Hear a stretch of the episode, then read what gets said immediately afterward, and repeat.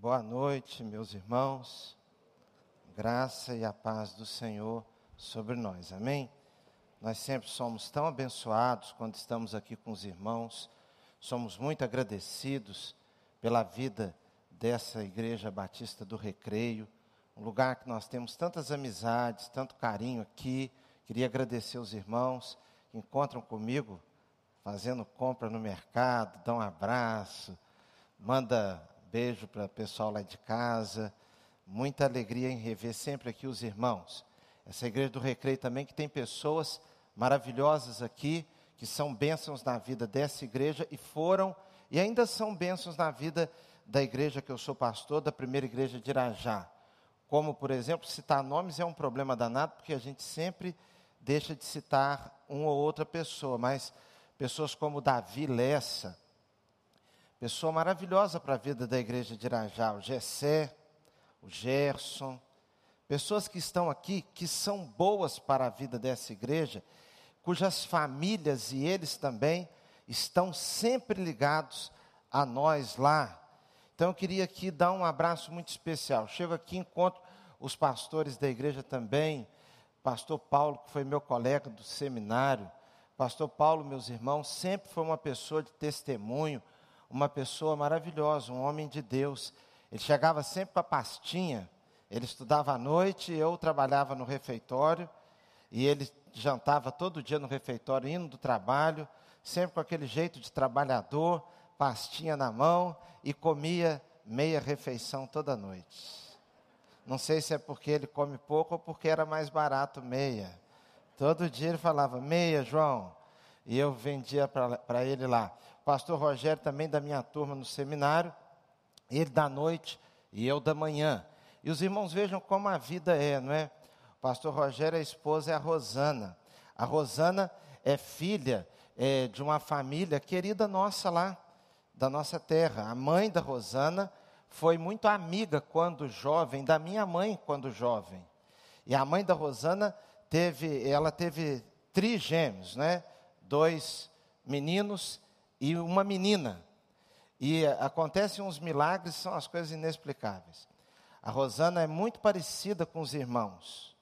Os dois irmãos é a mesma coisa um do outro. E eles são parecidos com a Rosana. A diferença é que a Rosana é linda e os irmãos são daquele jeito lá. Mas parece, mas é tão diferente, né, pastor Rogério? E o pastor Rogério dá glória a Deus pela diferença. Então a diferença é importante. E eu estou falando assim, minha mãe, é, se não está vendo agora, depois deve ver o culto. Eu queria pedir para a câmera filmar a Rosana ali. Para minha mãe ver a Rosana ali. E a Rosana, um dos irmãos dela, que eu falei que é daquele jeito, casou com uma prima minha. Você vê que a gente recebe o pessoal do jeito que vem, não é? Mas é tão bacana chegar aqui, rever e encontrar os irmãos. Que Deus abençoe a todos. E, meus irmãos, o meu grande amigo, pastor Wander. De quem, meus irmãos, eu só tenho a agradecer a Deus pela amizade, pela, pela pessoa maravilhosa que o pastor Wander é para a minha vida. Eu acho que o resumo é esse. É assim, é gratidão e, e, e muita, um espírito de satisfação então, nós desejamos para a vida dessa igreja o melhor e para as famílias aqui. Quero convidar os irmãos à leitura da palavra de Deus em Eclesiastes capítulo 7. Eclesiastes capítulo 7. Eclesiastes capítulo 7, quero ler do 1 ao, ao 10. Na nossa vida, meus irmãos, eu citei alguns nomes aqui, e tem aquelas pessoas assim que nos fazem lembrar de outras também. O PP, por exemplo. Todas as vezes que eu vejo o PP, lembro do pai dele, o pastor Menezes. Que quando eu comecei a ser pastor novinho lá na Baixada Fluminense, o pastor Menezes, pai do PP, sempre, sempre, sempre falava comigo e me apoiava, assim, ele já pastor há muito tempo. Então, a gente vai gostando de pessoas, muitas vezes, irmãos, pegando assim a, a herança que, a, que aquela pessoa recebe. Então isso é uma coisa, é uma riqueza para a vida. É algo bom. Quando você vê uma pessoa e você é, gosta é, de graça. De graça. Os irmãos vejam que no caso do PP, aquele último dia que eu vim pregar aqui, até fogo ele botou no teto e eu continuo confiando nele, não é? Porque é uma coisa que não tem preço. Mas Eclesiastes 7, de 1 a 10. Eu queria cantar assim, igual a Virgínia cantou agora. Eu só chamo ela de Virgínia. Todas as vezes. Agora, Raquel, por que, que eu te chamo de Virgínia? Pois é, é por causa da irmã dela. Aí eu chego para Virgínia e chamo a Virgínia de Raquel. Quer dizer, é uma confusão, não é? Mas diz assim a palavra de Deus, Eclesiastes capítulo 7, de 1 a 10. Eclesiastes 7, de 1 a 10. O bom nome é melhor do que um perfume finíssimo, e o dia da morte é melhor do que o dia do nascimento. É melhor ir a uma casa onde há luto do que a uma casa em festa, pois a morte é o destino de todos. Os vivos devem levar isso a sério. A tristeza é melhor do que o riso, porque o rosto triste melhora o coração. O coração do sábio está na casa onde há luto, mas o do tolo na casa da alegria. É melhor ouvir a repreensão de um sábio do que a canção dos tolos, tal como o estalo de espinhos. Debaixo da panela, assim é o riso dos tolos. Isso também não faz sentido. A opressão transforma o sábio em tolo e o suborno corrompe o coração. O fim das coisas é melhor do que o seu início, e o paciente é melhor do que o orgulhoso. Não permita que a ira domine depressa o seu espírito, pois a ira se aloja no íntimo dos tolos. Não diga, porque os dias do passado foram melhores do que os de hoje, pois não é sábio fazer esse tipo de pergunta. Vamos orar mais uma vez, irmãos? Senhor nosso Deus, nós te agradecemos pela tua bondade, pelo teu favor. Senhor, agradecemos por este lugar, pelo ambiente do culto, aquilo que nós já ouvimos, a exaltação do teu nome, a invocação da tua presença. Senhor Deus, nós queremos reconhecer aqui agora a nossa grande necessidade do Senhor, nós não podemos sair deste culto como se não tivéssemos participado de um culto, porque quando nós cultuamos o Teu nome, quando, Senhor Deus, nós temos uma experiência real com o Senhor, as nossas vidas são enriquecidas.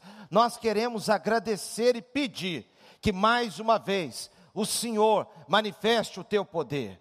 Traga, Senhor Deus, cura, libertação, salvação, consolo, ânimo. Tira de nós, Senhor Deus, a angústia. Abra os nossos olhos. Pedimos por aqueles que estão em casa agora nos acompanhando, que a bondade do Senhor os alcance. Em nome de Jesus. Amém. Quantas e quantas coisas da vida parecem melhores, mas na verdade são piores do que outras. Quantas e quantas vezes nós vivemos tomando decisões, deixando-nos apaixonar por miragens. Coisas que nós estamos vendo mas elas não são reais. Nós estamos vendo em que sentido? Nós estamos sonhando, imaginando, mas aquilo não é real. Aquilo não é um fato, é uma criação da nossa mente. Outras vezes, irmãos, nós estamos diante de uma escolha, ou prestes a fazermos uma escolha, que ela é fruto, basicamente, de uma propaganda, mas uma propaganda enganosa, bem elaborada, mas enganosa. Por isso, nem tudo que reluz é ouro, diz o ditado antigo. Nem tudo que parece é de fato. Nós podemos nos enganar na vida. Provérbios vai dizer que há caminhos que ao homem parece ser bom, mas o fim dele conduz à ruína. Ou há caminho que ao homem parece ser bom, mas o fim dele conduz à ruína. Ou seja, nem tudo que parece aos nossos olhos ser o melhor é de fato o melhor. Há coisas que são até razoáveis, são boas, mas não o melhor. E meus irmãos, para a escolha do melhor, nós temos necessidade de uma coisa que é muito difícil adquirir.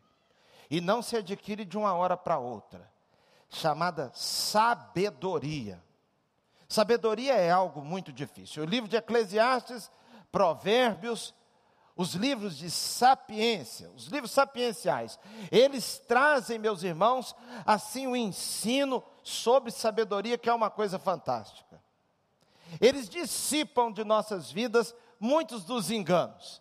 Por isso, nós acabamos de ler aqui um texto, capítulo 7 de Eclesiastes, que às vezes parece que o autor escreveu errado, ou parece que alguém traduziu errado. Por exemplo, o bom nome é melhor do que o perfume finíssimo. O dia da morte, melhor do que o dia do nascimento. E aí ele vai pensando que é melhor do que outro. Primeira coisa que eu queria te chamar, chamar a atenção é para sabedoria com relação à escolha do bom nome e não do perfume finíssimo. Ah, o perfume finíssimo é encantador. É mesmo. Eu sou alérgico. Quantos alérgicos tem aqui? Pois é. Então, para mim, perfume eu posso até gostar na hora, mas ele me complica depois. E quando eu sinto assim um perfume que é mais ou menos agra só agradável, que ele não é agressivo, eu fico doido para descobrir. O pastor Vander mesmo, um dia eu estava com ele, com todo mundo junto, e eu fui falar com ele, a primeira coisa, o sujeito até espanta. Eu perguntei para ele, e que perfume é esse seu aí? Aí eu cheirei ele assim, ele se espantou, eu falei, não, é porque o seu perfume está bom e não está me agredindo. Eu tenho que procurar um desse aqui. Qual é esse aqui? Aí ele falou, a Cristiane anotou lá, e eu estou com ele aqui. Então, perfume é uma coisa séria. Às vezes, a gente entra dentro do elevador, e nesse tempo de Covid é um problema sério, porque a pessoa está toda perfumada e a pessoa pensa, eu, eu perfumado, e aí vem um todo coronavírus. Porque quando sinto aquele cheiro, dá vontade, porque agride. E eu não sei por que os que agridem menos são caros. Tão caros. Mas o fato é que o perfume é atraente mesmo, sabe por quê? porque é a nossa vontade, a nossa luta permanente para nos livrarmos da realidade do nosso cheiro. O perfume ele vem para disfarçar aquilo que é real. Ele dá uma cobertura momentânea.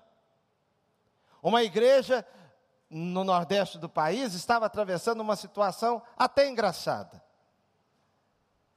Ah, reuniram-se lá pessoas do coro da igreja com o pastor. E disseram, pastor, nós estamos vendo um problema, um constrangimento tão grande. O que é, meus irmãos? É que não sabemos o que fazer com a irmã fulana de tal. E qual o problema da irmã fulana de tal? O pastor pensou tratar-se até de um pecado, uma coisa séria. E eles disseram, pastor, o problema é que a irmã está cheirando muito mal. Mas como assim? É, a gente não sabe o que fazer. É ensaio, e aí ela faz parte de um tipo de voz lá, não sei, não sei se era contralto, o que era, e que ninguém aguenta ficar perto. O pastor foi e chamou um outro pastor da igreja e disse: Ô Fulano, olha a situação aqui. Porque pastor presidente, quando não sabe o que fazer, chama um, um outro pastor. Então ele disse: é, é, tá, tá uma situação chata aqui, contem para o pastor Fulano aqui. O pastor Fulano é que me contou essa história, o Fulano. Então disseram para ele, ele disse: Eu tenho a solução. Qual a solução? Acaba com couro. Quando ele disse acaba com couro, todo mundo fez aquela, aquele semblante de ofendido. Mas como assim acabar com couro? É, acaba com couro, porque nesse couro todo mundo fede. Meus irmãos, é até meio grosseiro falar assim. Mas me desculpe a grosseria, mas é verdade. O perfume finíssimo para os tempos de Salomão, ainda estavam longe do que nós conhecemos como perfumes finíssimos. Por conta da dificuldade de fixação do cheiro. Era basicamente, meus irmãos, uma água tratada com algumas flores e passada no corpo para diminuir um pouco a realidade do odor que cada um de nós tem.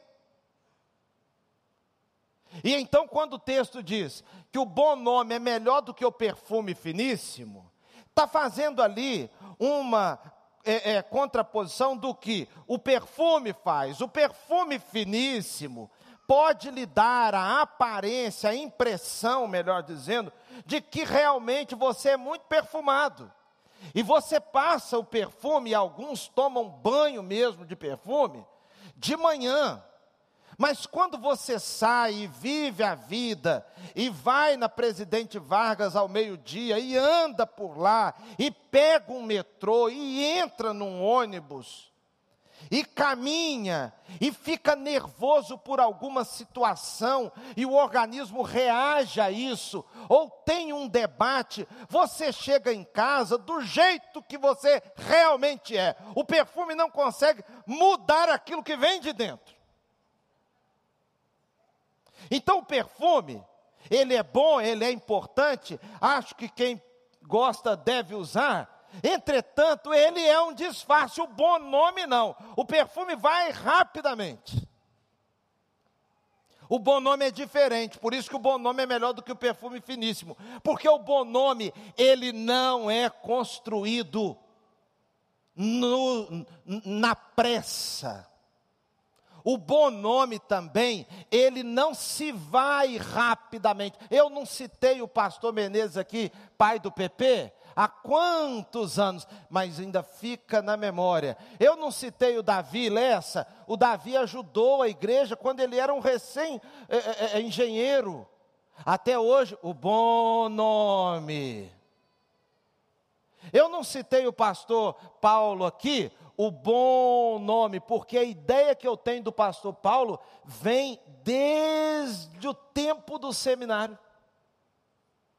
Então, o bom nome é melhor do que o perfume, porque o perfume é breve o seu efeito, mas o bom nome não.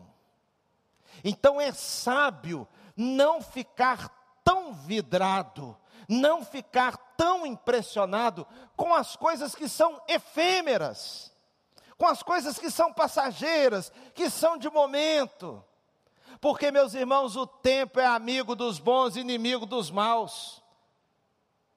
Porque o tempo vai permitindo que a vida se revele de fato, e não apenas um momento, porque impressionar por um momento, optar por uma vida de perfume é fácil, por um momento, o difícil não é pregar como pastor numa igreja uma vez, o difícil é viver ali, porque pregar uma vez, Pode ter lá suas dificuldades, mas não é tão difícil quanto viver ali, se dar a conhecer ali, enfrentar as lutas dali. Por isso que às vezes a gente tem a impressão que outra igreja é até melhor do que a nossa, sabe por quê? Porque é um momento de perfume. É um show, é um congresso, é um momento, e lá você não tem contato com a vida real das pessoas, e você também não se dá a conhecer. Nós vamos entrar numa fase, meus irmãos, que eu não sei como será. Essa fase dos crentes que vão se tornar crentes só seguindo tudo pela internet. Porque aí não sente o cheiro de ninguém e ninguém sente o cheiro dele. Ele fica de lá, no celular, e o mundo para cá. Então dá a impressão de que a vida se resume a uma tela, mas a vida tem cheiro. A vida tem cheiro. Quando nós optamos por relacionamentos, por atividades, por amizades que são só perfume, nós não estamos sendo sábios. Uma outra coisa que parece que não é melhor, mas é melhor. A Bíblia diz: o dia da morte é melhor do que o dia do nascimento. Ora, parece que não é verdade. Que coisa maravilhosa, minha esposa hoje, com a outra médica aqui da igreja, doutora Rosa, não é isso? Fizeram um parto aqui na perinatal. Que coisa maravilhosa o dia do nascimento. Lá da sala de, de, de, parto, ela mandou uma foto com a criancinha no colo, é o pai que estava do lado, estava com máscara e tudo, mas eu vi que o semblante assim estava transmitindo alegria o dia do nascimento, coisa maravilhosa, o dia que você recebe uma criança na sua casa, uma chega, a chegada de uma criança para os avós, renova os avós, como dizia minha avó, remoça. Fulano foi remoçado, quer dizer, ficou moço de novo. Tem horas que a gente fala umas palavras que o pessoal que tem menos de 80 anos fica estranhando, né? Remoçar remoça, é alegria de novo para uma casa. Claro que o dia de nascimento é um dia espetacular. O meu pai teve, eh, minha mãe teve duas filhas, três filhas. O primeiro parto, minha mãe ficou em coma 16 dias. E o meu pai tinha muita vontade de ter um menino. Depois veio minha irmã mais velha, depois minha irmã do meio. Depois vim eu. A minha mãe disse que o meu pai ficou maravilhado no dia que eu nasci. Não tinha ultrassom, não tinha esse negócio de saber sexo. No dia que, na hora que falou lá, é um menino. O meu pai ficou maravilhado, que coisa boa. Agora você sabe que tristeza é o dia que chega a notícia de uma morte. Coisa triste, irmãos. É muito ruim. A chegada da notícia de uma morte. Agora, por que, que a Bíblia está dizendo que é melhor o dia da morte do que o dia do nascimento? Irmãos, porque aqui existe um outro ângulo, é sobre um outro ângulo que o, o sábio faz essa afirmação. O dia do nascimento é um dia de interrogação. O que será esse menino? Eu me lembro, já citei minha avó aqui, mas a minha avó dizia assim quando a gente era pequeno, aquilo que, você, que todo mundo continua repetindo. Eu me lembro que a gente era pequeno e ela dizia assim: Eu tenho pena, são desses aí, ó, nesse mundo, com essas novelas do jeito que estão. Coitadinha da minha avó, se ela visse o que nós estamos vendo com essas novelas. Eu tenho pena desses aí. Então, quando se nas, ao nascimento, quando se ainda é criança, a expectativa. Não é que o dia do nascimento é ruim, não. Não, não é. Mas o dia do nascimento é a estreia nesse mundo. Estreou. Mundo com doença, mundo com inflação, mundo com política confusa, mundo com intrigas, mundo com difamação, com calúnia, mundo com disputas, mundo injusto, mundo isso, mundo aquilo. O dia da morte é o dia que se pode dizer assim: ah, combateu o bom combate, acabou a carreira, guardou a fé. Porque, meus irmãos, é como no caso do fim das coisas, porque aqui está ligado o texto, esse verso está ligado ao verso 8. O fim das coisas é melhor do que o início. Por que o fim das coisas é o melhor do que o início? Porque também o dia da morte é melhor do que o dia do nascimento, nesse sentido. Que o fim das coisas. Qual o dia melhor? O dia do noivado ou das bodas de ouro? O dia em que há uma empolgação maior é o dia do noivado. Empolgação. Por quê? Porque há uma expectativa. Existe uma esperança. Ninguém fica noivo sem esperança. Esperança é uma coisa muito importante para a vida. Porque ninguém estuda sem esperança, ninguém fica noivo sem esperança, ninguém lança sementes. Mas o dia do noivado é um dia de lançamento de sementes. No dia do noivado, a pessoa diz aquele versículo que é o versículo, como no dia do casamento, pastor Rogério, o versículo que eu mais ouvi como pastor até hoje, na hora de colocar as alianças. É aquele versículo que a noiva diz para o noivo, e o noivo depois repete para a noiva: Você é infinitamente além do que tudo que eu pedi, eu pensei.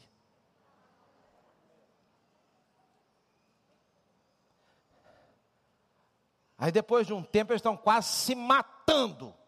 Por quê? Porque o dia das bodas de ouro é mais importante do que o dia do noivado. Dia do noivado é promessa. Dia das bodas de ouro é prova da vida, é a vida comprovada.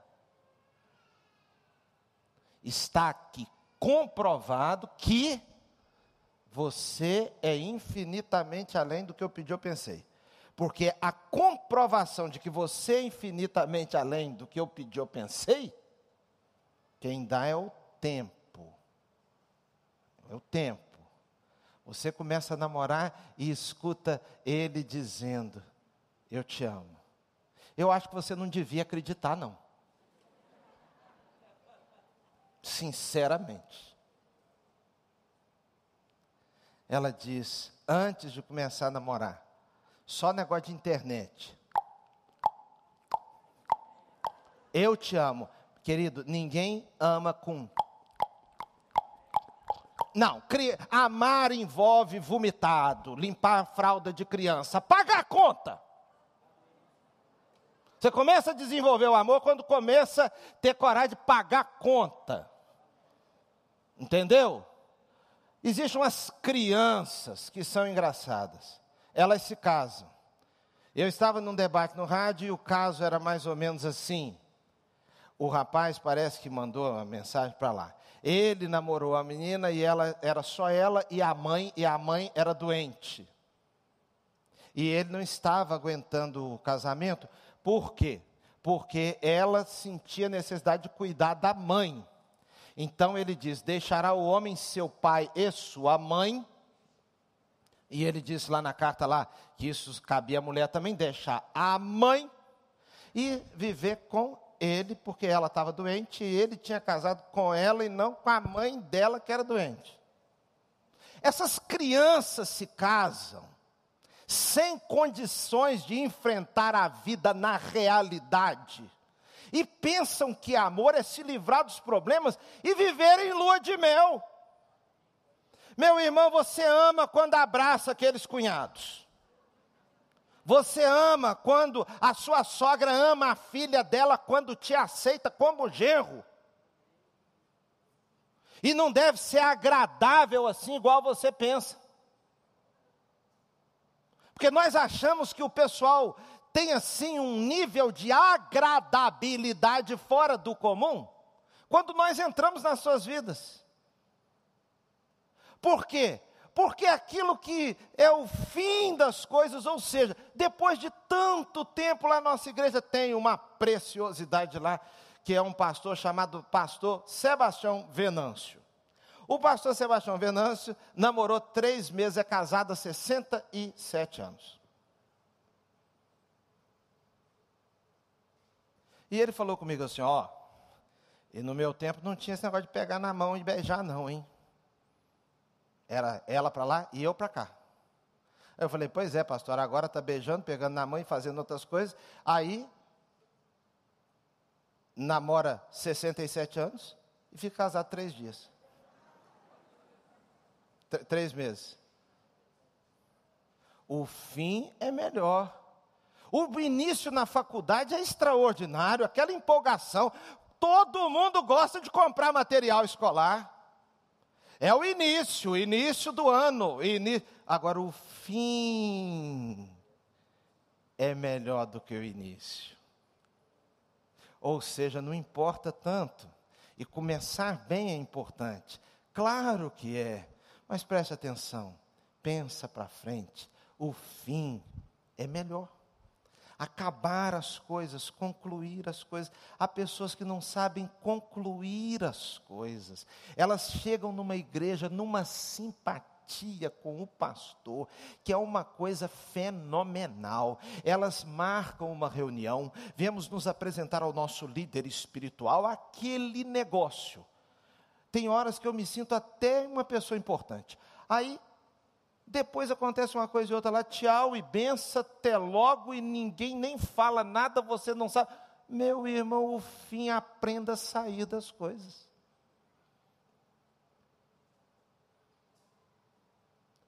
Você quer um emprego, você vira para a pessoa e diz assim: não preocupa com quanto você vai me pagar, não. O que eu quero é trabalhar. Olha. A pessoa cai na asneira de acreditar na sua palavra. Daqui a pouco está você botando a pessoa na justiça e o fim se tornando pior do que o início. Porque a pessoa acreditou que, você, que podia tratar com você daquele jeito. O fim é melhor do que o início. Irmãos, coisa maravilhosa eu vivi esse ano. Eu fui pastor interino da Igreja Batista de Vila da Penha, da primeira igreja. Uma experiência de Deus na minha vida, sincero e honestamente. Eu nunca esperava que eu ia viver um ano uma experiência como aquela. A experiência me ajudou a ser uma pessoa melhor. Quando comecei lá, uma, uma situação, no dia que o pastor tomou posse, meus irmãos, ninguém precisava me dar nada. Eu não estava querendo nada, eu estava me sentindo tão realizado. Tão realizado, porque o fim, poder dizer assim: que Deus abençoe, eu pegar a chave do estacionamento, o controle do estacionamento e devolver o controle do estacionamento para o irmão Ricardo e dizer muito obrigado pela confiança. O fim melhor do que o início. Outra coisa muito importante: a casa onde há luto do que a casa onde há festa.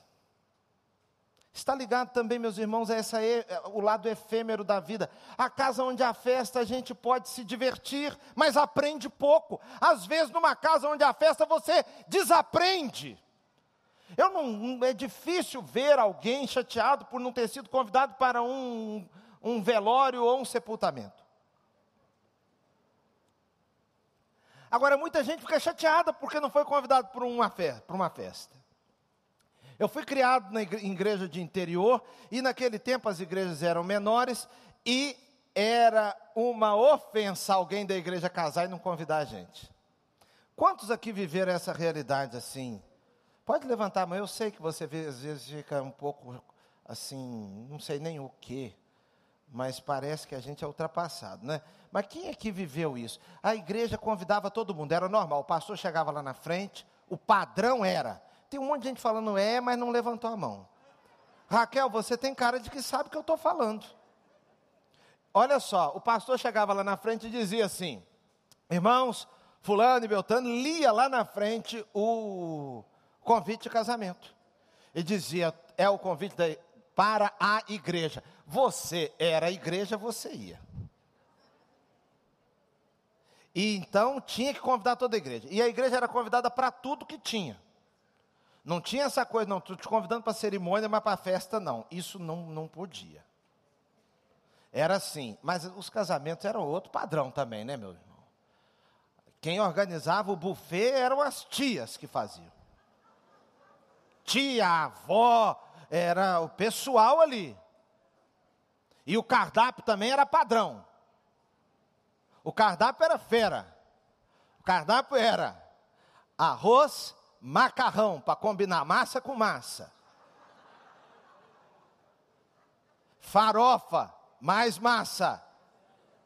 O negócio era variado. Se fosse mais para o lado da roça, tinha frango e carne de porco. E dependendo, tinha carne de boi também. Então tem três tipos de carne. E uma coisa fenomenal, chamada maionese. E a maionese na roça sem geladeira. Isso dava também uma, assim, um certo problema às vezes. Então todo mundo era convidado. Agora preste atenção. Quem não era convidado era um mal-estar tremendo. Uma vez na igreja que eu fui criado lá, teve um casamento lá que foi convidado uma parte da igreja, a outra parte não. Eu fiquei na parte não convidada. Ninguém lá em casa foi convidado. Foi uma coisa chata até a hora que nós descobrimos os outros que tinham ficado de fora e quem foi convidado. Aí o meu pai falou assim: olha, gente, vamos ser honestos aqui. Diante daqui do que nós estamos vendo, foi até bom nós ficarmos fora. Agora, para adolescente não ser convidado para uma festa, o que, que isso representa?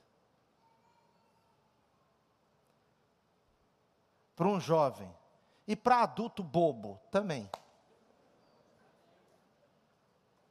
Irmãos, a festa é a hora da celebração, mas é a hora também das aparências.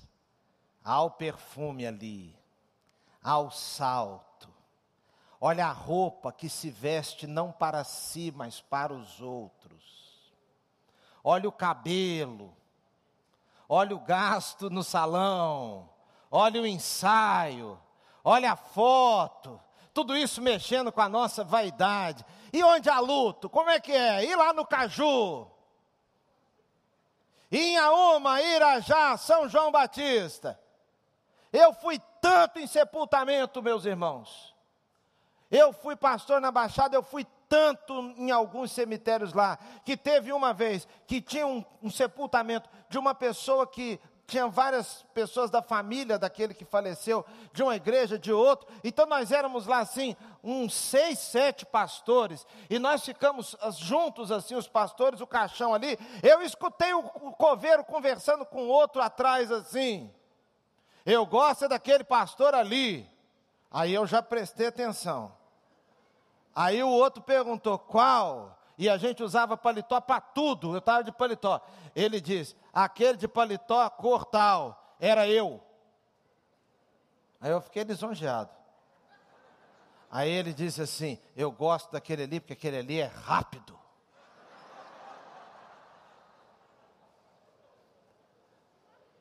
Eu pensei, ele gosta muito de mim mesmo. Agora note, foi muito em sepultamento. Eu estou de férias, irmãos. Ontem eu fui a um sepultamento lá no Caju. E depois do sepultamento eu fui no aniversário. Aniversário maravilhoso. Um café lá no Forte Copacabana. Uma ministra de nossa igreja fez aniversário e fomos lá tomar café com ela. Aquela vista linda. Muito melhor ir ali no Forte Copacabana tomar um café do que ir lá no Caju como eu fui. Só que tem um detalhe: é melhor e não é melhor. Porque lá no Caju, sua vida é mais útil. Sua palavra, sua oração, o consolo, o abraço. Nós fazemos poucas, pouca falta em festas, mas na hora da dor, da dificuldade, na hora da tristeza, do sofrimento, a sua vida abençoa e é abençoada, porque o texto diz: ali o ser humano percebe o fim dele. Ou seja, quando nós estamos diante de uma situação de morte, por isso, meus irmãos, que é inaceitável um médico orgulhoso, um pastor orgulhoso, por isso que é inaceitável um enfermeiro orgulhoso, um policial orgulhoso.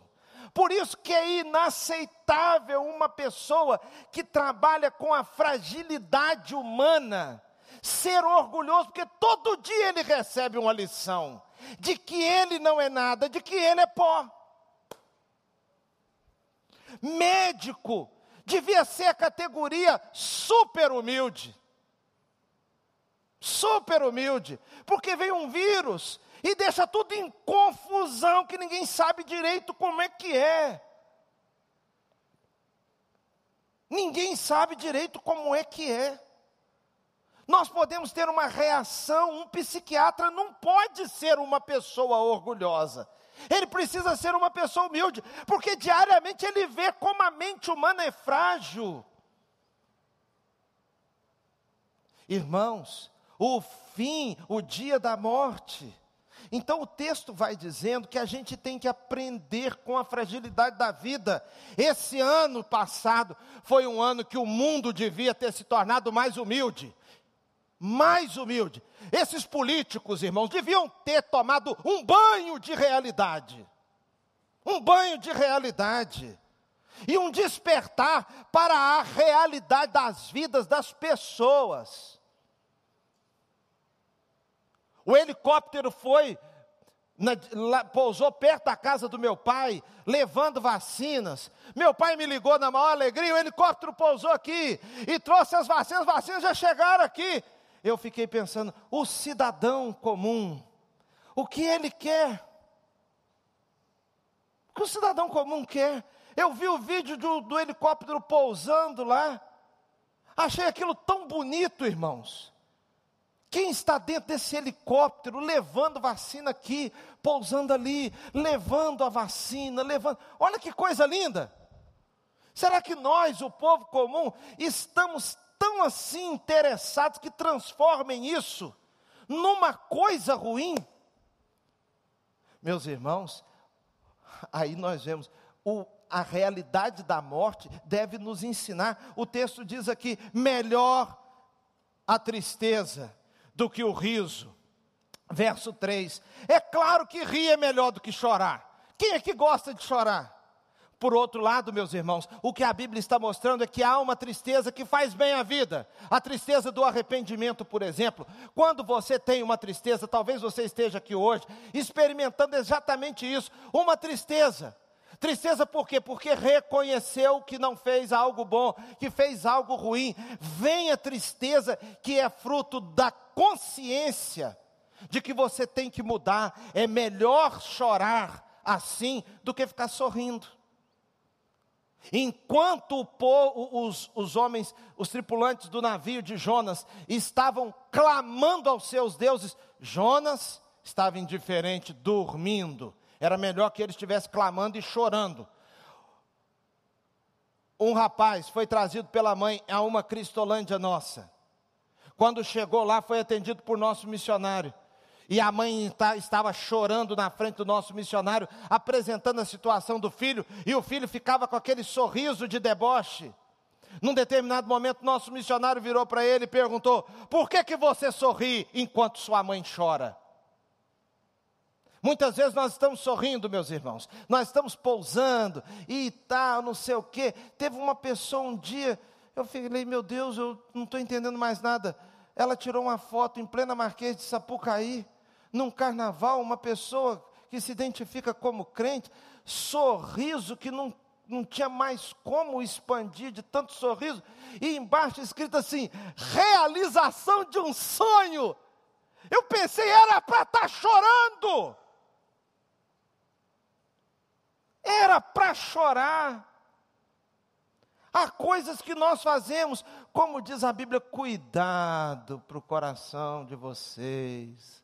Não ficar tão distraído com bebedeiras e glutonarias, porque muitas vezes nós estamos dando a gargalhada, a gargalhada da falta de realidade, da falta de consciência.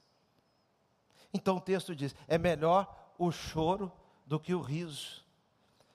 Verso 4: O coração do sábio está na casa onde há luto, mas a do tolo na casa da alegria. Verso 5: É melhor ouvir a repreensão do sábio do que a canção dos tolos. Coisa interessante aqui, irmãos, que ninguém gosta de ser repreendido. Quem é que gosta de ser repreendido, hein? Você sabe, dependendo da repreensão, fica pior ainda. Se um pastor top desse aqui te chamar, e com muito jeito te dá uma repreensão, dependendo da situação, você vai ficar até agradecido. Mas, por exemplo, as repreensões que nós tomamos em casa, ah, essas são as piores para a gente aceitar. Você sabe que o Espírito Santo fala ao seu coração, às vezes a sua esposa fala com você antes do Espírito Santo. É uma coisa até, o Espírito Santo ainda nem falou, ela já está falando. Hoje eu ouvi umas palavras muito elogiosas, elogiosas à minha organização. Porque nós chegamos de viagem, eu peguei e falei que eu ia ajeitar a minha, a minha mala e ia colocar as coisas no lugar. Mas eu fiz isso um pouco rapidamente, então saiu um pouco atabalhoadamente. Então eu tive a infelicidade da minha queridíssima esposa, e com toda razão ela assim o fez, ela abriu aquela gaveta, pastor Rogério. Mas parece que ela já estava com todo o discurso pronto, meu irmão. Ela de, ela descreveu o meu comportamento com uma autoridade, irmã Rosana, que eu fiquei só pedindo perdão e, e prometendo melhoras. Melhoras que ela pouco acreditou, pastor Guilherme, porque ela falou: é assim toda vez. E continuou o ministério da ministração e deu uma palestra ainda antes do almoço que muito me abençoou, quero até agradecer aqui, mas.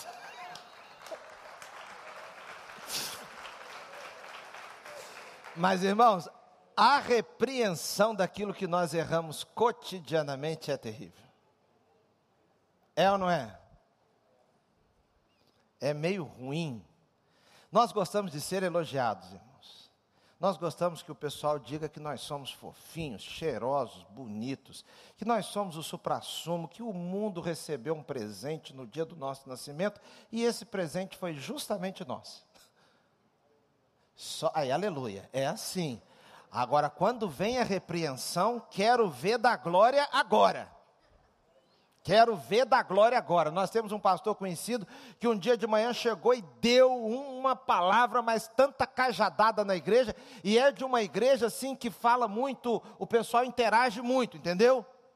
Então o pastor está falando, porque Deus tem uma benção para você, todo mundo, ô oh, glória, e tal, tal, tal. Uma pessoa começou a frequentar aquela igreja, uma senhora começou a frequentar aquela igreja, e aquele negócio, ô oh, glória, e Deus tem um ano espetacular para você, ô oh, glória, e Deus tem a cura que você precisa, ô glória, Deus tem o casamento que você espera, ô glória.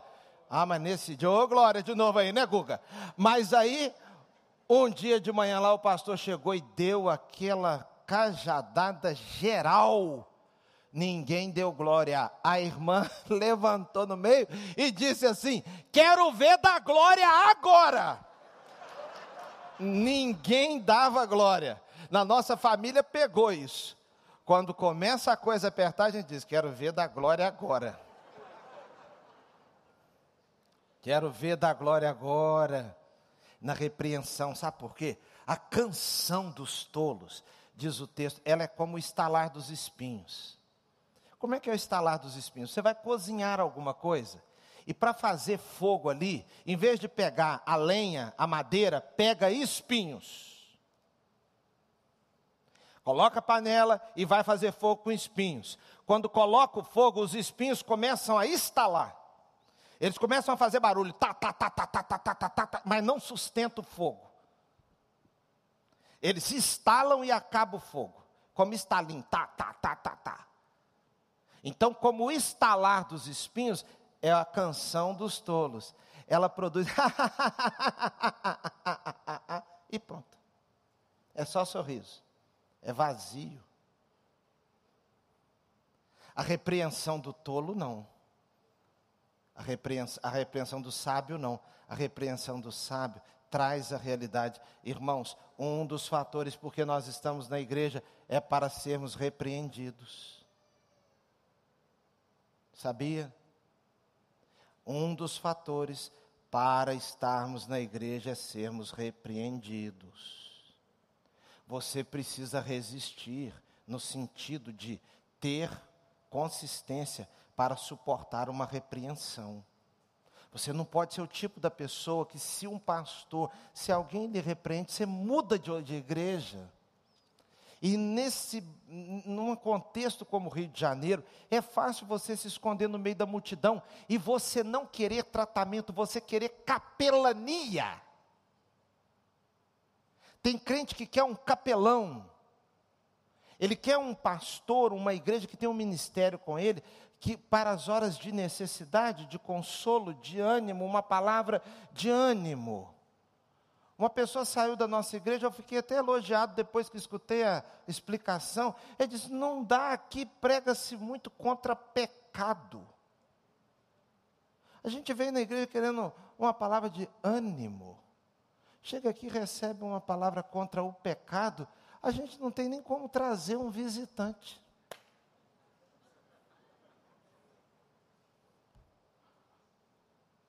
Nós precisamos de repreensão, então diz o texto aqui, e a palavra diz, Jesus explicou lá em Mateus: se o teu irmão pecar, vai até ele. Se não consertar, vai com outro. Repreensão. E o texto continua, verso 8: O fim das coisas melhor do que o início, o paciente melhor do que o orgulhoso, porque o paciente espera o fim. Nós não estamos com paciência nem para escutar uma frase inteira de alguém. A pessoa não pode acabar de falar. Não permita que a ira domine depressa o seu espírito, pois ela se aloja no íntimo dos, dos tolos. E aí, por fim, meus irmãos, eu queria concluir com esse verso 10. Não diga, porque os dias do passado foram melhores do que os de hoje, pois não é sábio fazer esse tipo de pergunta. Ou seja, você e eu não devemos olhar a vida somente para trás com saudade. Irmão, saudade é um negócio sério. Eu vi uma foto dos meus tios que faleceram, meu tio e minha tia. É, os pais da Cristina, Rosane, vi uma foto deles com a Cristina pequena, meu, meu primo, ainda assim com carinha bem nova. Me deu uma saudade dos meus tios. E, irmãos, é, o estômago da gente tem saudade também. Eu tenho uma tia, eu tenho duas tias que ganharam o campeonato mundial de tias. Duas melhores tias do mundo ganharam agora, foram premiadas melhores tias do planeta, tia Wanda e tia Célia. Mas pensa em duas tias maravilhosas. Eu fui agora visitar os meus pais e fui na casa da tia Célia. A casa dessa tia Célia, todo mundo gosta de ir para lá. Eu, por exemplo, chego lá e deito no chão na cozinha. Dá vontade de esparramar na casa da tia Célia. E cismei de comer um negócio que só minha avó fazia, minhas tias faziam, mas elas pararam de fazer. E tô, fiquei com vontade, falei, tia Célia, faz o bolinho de chuva salgado e não doce. Porque doce um monte de gente faz. Mas o bolinho de chuva salgado, só a avó Maria, a senhora e a tia Marinha que fazem. A tia Maria não faz mais, faleceu. Faz o bolo, o, o bolinho de chuva salgado. Alguém me perguntou um dia qual a sua comida predileta. Eu disse qualquer uma, qualquer uma que as minhas tias, a minha sogra ou a minha irmã façam. Por quê? Porque parece que puxa uma coisa do tempo passado. E se você viveu certas coisas, está estranhando esse mundo, a sua tendência é ficar o tempo todo. Eu, tô, eu tenho que tomar cuidado, irmãos. Até como pastor. Senão a gente fica com saudade dos hinos, com saudade da roupa, com saudade do jeito, com saudade de pessoas, com saudade de como nós resolvíamos certas coisas, e a gente vai ficando de um jeito que parece que a gente não vai cabendo nesse mundo. Esse mundo vai ficando difícil demais para nós. Que coisa boa, coisas que nós vivemos. Agora, aquilo que nós vivemos, nós já vivemos. É sábio olhar para o presente e para o futuro como uma dádiva de Deus, porque nós não podemos voltar atrás. Você viveu a sua juventude com coisas boas, mas agora seja sábio, seja sábia e transforme o seu momento agora num momento de bênção. Outro dia eu vi alguém escrevendo numa foto. Que saudade do tempo. quando eu saía com os meus filhos pequenos para passear. Irmãos, às vezes a gente saía com os filhos pequenos para passear, mas naquela época a pessoa não estava dando valor, estava reclamando. Que essas crianças, essas crianças. Então faça uma coisa, em vez de ficar, que saudade, olha agora para os netos. Olha para os netos. Olha para as coisas boas de hoje, porque não é sábio querer trazer o passado de volta, porque ele não volta. Que saudade do tempo que nós namorávamos. Namore hoje. Namore hoje.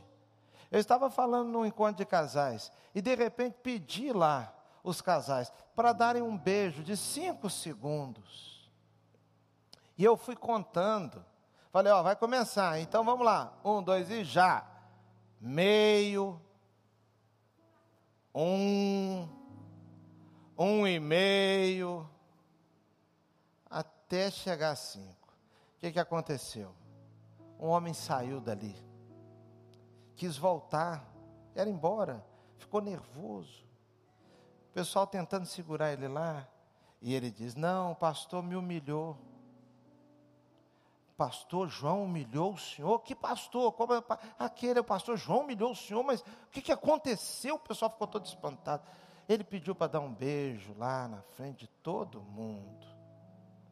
E aquela hora, não, mas não pediu só o senhor, todo mundo beijou. Ele diz, mas eu nunca passei uma vergonha daquela. Porque eu nunca beijei assim a minha mulher me chamaram lá, eu falei com ele, o senhor podia ter começado a beijar assim hoje. Porque o senhor não sabe o que está perdendo.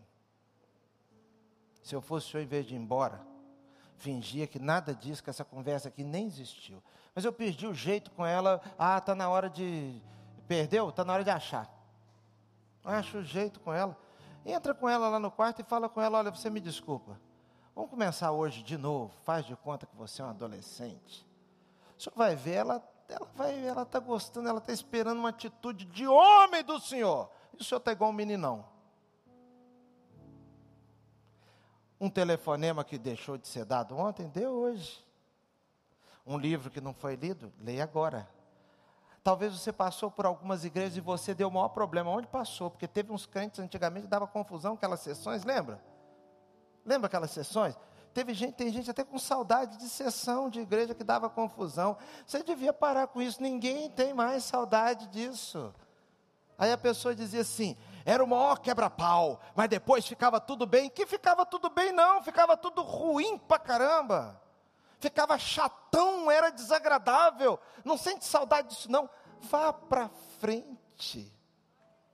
Vá para frente. Nós nunca viajamos, viaja agora. Nós nunca fomos de caminhar, caminhe agora. Talvez você diga, mas o lugar que eu moro não dá para caminhar, não tem pista, não moro no Ibirapuera, não, não tem praia, não tem calçadão. Ande na calçadinha. Mas eu não tenho dinheiro para ir no Madeiro, para ir no McDonald's, eu não tenho dinheiro para ir na pizzaria, eu não tenho dinheiro para janta. Vá na pipoca coma pastel e tome caldo de cana. Faça o que der, porque muito mais importante do que o que vai comer é a comunhão. Tem uma coisa maior. Então, meu irmão e minha irmã, sabedoria, o perfume está muito ligado à perfumaria. Se ligue nas coisas maiores. O bom nome, sua conduta ser solidário, andar no meio do sofrimento. Eu estava lendo de um grande intelectual que tinha livre trânsito em Notre Dame.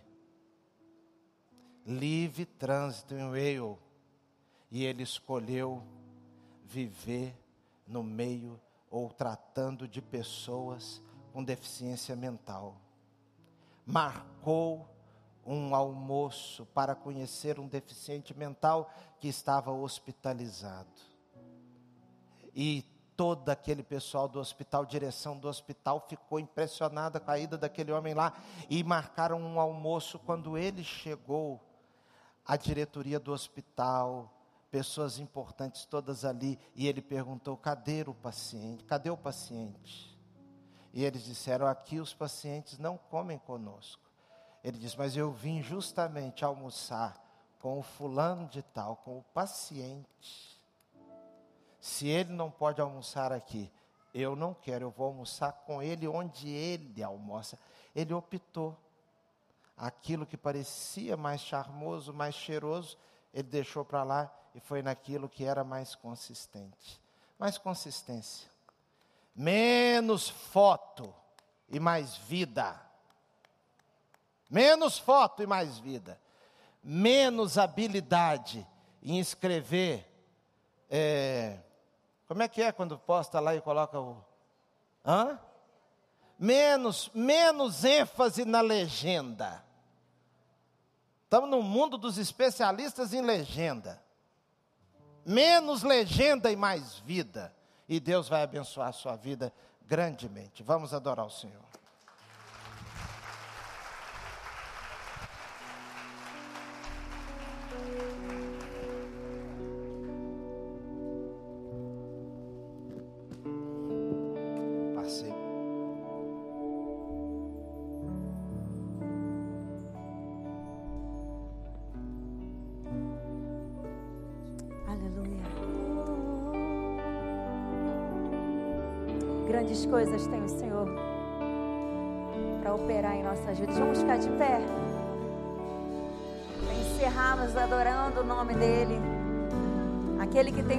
Mudar as nossas vidas. Aleluia, Deus. Ensina-nos, ó Pai. Que o final das coisas são muito melhores. Tu és o Deus dessa terra. Tu és o rei desse povo, és o Senhor, és o Senhor das nações. Tu és, tu és a luz desse mundo, esperança para o perdido. Tu és a paz para os cansados. Tu és. Você pode erguer a tua mão e declarar: ninguém, ninguém como nosso Deus.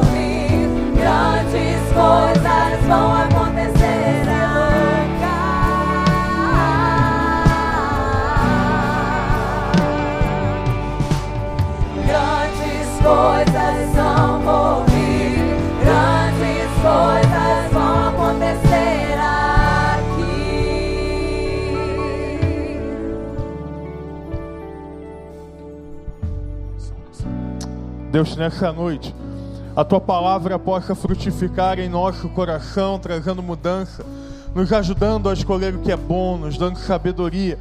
Deus, que o nosso olhar não seja o olhar que o mundo nos dá, mas que o nosso olhar seja o olhar que o teu Espírito Santo nos dá, nos dá a tua visão e nos ajude, Deus, a estar seguindo e buscando a tua vontade. E que a graça, o amor e a bondade de Jesus acompanhe a tua vida, no nome de Jesus. Amém. Amém. Vamos sair adorando ao Senhor. Boa semana, meu irmão. Boa noite. Até quinta-feira, nos celebrando a vida família.